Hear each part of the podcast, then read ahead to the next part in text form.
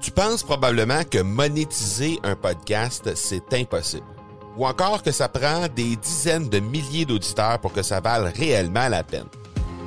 Et si je te disais que l'approche que les podcasteurs ont pour monétiser un podcast est complètement fausse? Et c'est aussi pourquoi seul le premier 1% des podcasts génèrent réellement des revenus. Mais qu'en est-il des plus petits? Des podcasteurs qui, comme toi et moi, n'ont pas des dizaines de milliers d'auditeurs pour attirer des gros annonceurs, mais qui ont une entreprise avec services ou produits à offrir. Comment ces podcasteurs peuvent-ils réellement générer des revenus avec leur podcast? Eh bien, c'est maintenant possible en utilisant une stratégie que j'ai appelée le podcast furtif.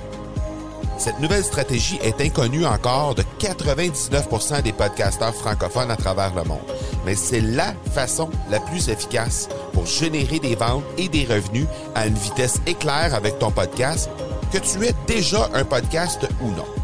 En quelques jours à peine, tu pourras mettre en place cette stratégie et commencer déjà à générer des revenus.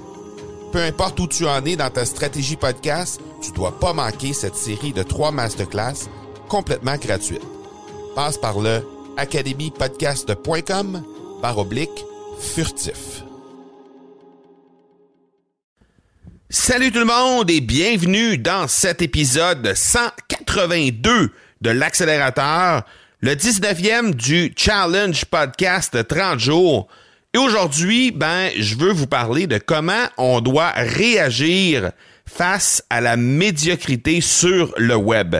Et je vais commencer par vous donner deux exemples précis qui me sont euh, qui me sont arrivés aujourd'hui, deux exemples auxquels j'ai assisté aujourd'hui et euh, qui m'ont inspiré le sujet du jour. En fait, c'est un autre sujet que je pensais faire, mais finalement, étant donné que deux fois dans la même journée, je me fais euh, présenter des trucs qui ressemblent à ça, je me suis dit c'est un signe, il faut absolument que je fasse mon épisode du jour là-dessus.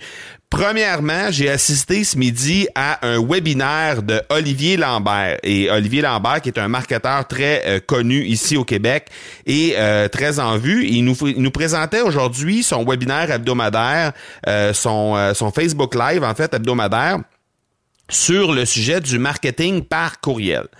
Et euh, bon, à la fin d'un webinaire comme ça, il y a toujours une période de questions. Et dans sa période de questions, à un certain moment, il y a quelqu'un qui lui a demandé ce que ce qu'il pensait de euh, votre site.ca. Et à ce moment-là, ben, il a, hésité au début en disant euh, bon, euh, j'ai euh, j'ai eu un courriel hier de François Lambert me disant qu'il était en vacances. C'est un courriel automatisé qui est mes revenus suite à l'envoi de mon infolette d'hier. Et là, il a commencé à dire bon, votre site.ca, c'est simplement une marque blanche qui a été fait à partir de OpenCart, qui est un outil gratuit, mais lui, François Charon, charge pour un outil qui à la base est gratuit gratuit parce que il est brandé votre site.ca pour au final nous dire qu'il y avait 5, 6, 7 plateformes différentes qui pouvaient être bien meilleures que la que finalement votre site.ca ou que OpenCart. Et au final, pour nous dire que bon ben euh, finalement François, je m'excuse, mais euh, votre site.ca, ben c'est de la merde. Alors, il est allé simplement avec un beau bien senti, c'est de la merde. Et euh, après ça, il a dit oups. Donc, il a simplement dit tout haut ce que plusieurs, plusieurs personnes pensent tout bas par rapport à votre site.ca. Alors ça, c'est la première, le premier contact que j'ai eu aujourd'hui avec euh, cette espèce de, de sentiment de qu'est-ce qu'on doit faire avec la médiocrité euh, lorsqu'on en rencontre sur le web. Et euh, la deuxième, euh, la deuxième, euh, la deuxième situation à laquelle j'ai fait face aujourd'hui, ben en fait, qui, qui m'a été racontée, c'est mon bon chum Dominique Sicotte qui lui s'est fait approcher sur LinkedIn par quelqu'un, lui offrant la possibilité d'augmenter son trafic sur son site internet. Et euh, bon, c'était clairement un message copié-collé qui avait euh, qui, lui avait été adressé et qui avait sûrement été adressé à des centaines et des centaines de personnes sans nécessairement prendre le temps de regarder qui est la personne et euh, de peut-être interagir avec cette personne-là en fonction de son profil, etc. Donc bref, c'était carrément un copier-coller de quelqu'un qui était dans son réseau sur LinkedIn et euh, ben, il en a parlé aujourd'hui dans son épisode de, de son podcast Leader d'exception. Donc, vous pouvez aller jeter un coup d'œil là-dessus si vous voulez en savoir un peu plus là-dessus. Euh, et lui, de son côté, Dominique, comment il a réagi à ça? Ben, il a réagi en disant simplement poliment, en fait, il a invité cette personne-là à lui montrer comment, euh, en fait, en lui disant, je peux te montrer, moi, de mon côté, comment te démarquer sur LinkedIn sans avoir à faire des messages copier-coller comme tu as fait aujourd'hui.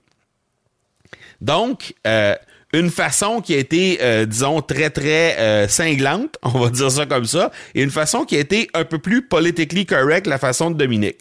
Bon, moi, je veux savoir, vous autres, comment vous réagissez? Comment, comment est-ce que vous, vous réagissez lorsque vous rencontrez des, des, des, des, trucs médiocres comme ça ou des trucs euh, auxquels vous êtes vraiment pas d'accord? Est-ce que vous décriez tout ça sur le web? Est-ce que vous le décriez si vous avez, par exemple, un blog ou un podcast? Est-ce que vous vous gênez pour décrier ça? Est-ce que vous préférez rester simplement euh, en retrait par rapport à ça? Ou est-ce que, au contraire, vous le soulignez à la personne, que ce soit de façon cinglante comme le fait Olivier Lambert dans son euh, dans son webinaire, dans son euh, Facebook Live euh, ce midi ou de façon un peu plus posée, un peu plus politically correct, comme le fait Dominique avec le message qu'il lui a retourné. De mon côté, moi, je vais, je vais me permettre de vous donner mon, mon humble avis sur le sujet parce que moi, je suis comme à mi-chemin entre les deux, je dirais. À l'occasion, je peux être très cinglant et à l'occasion, je file pour être un peu plus politically correct.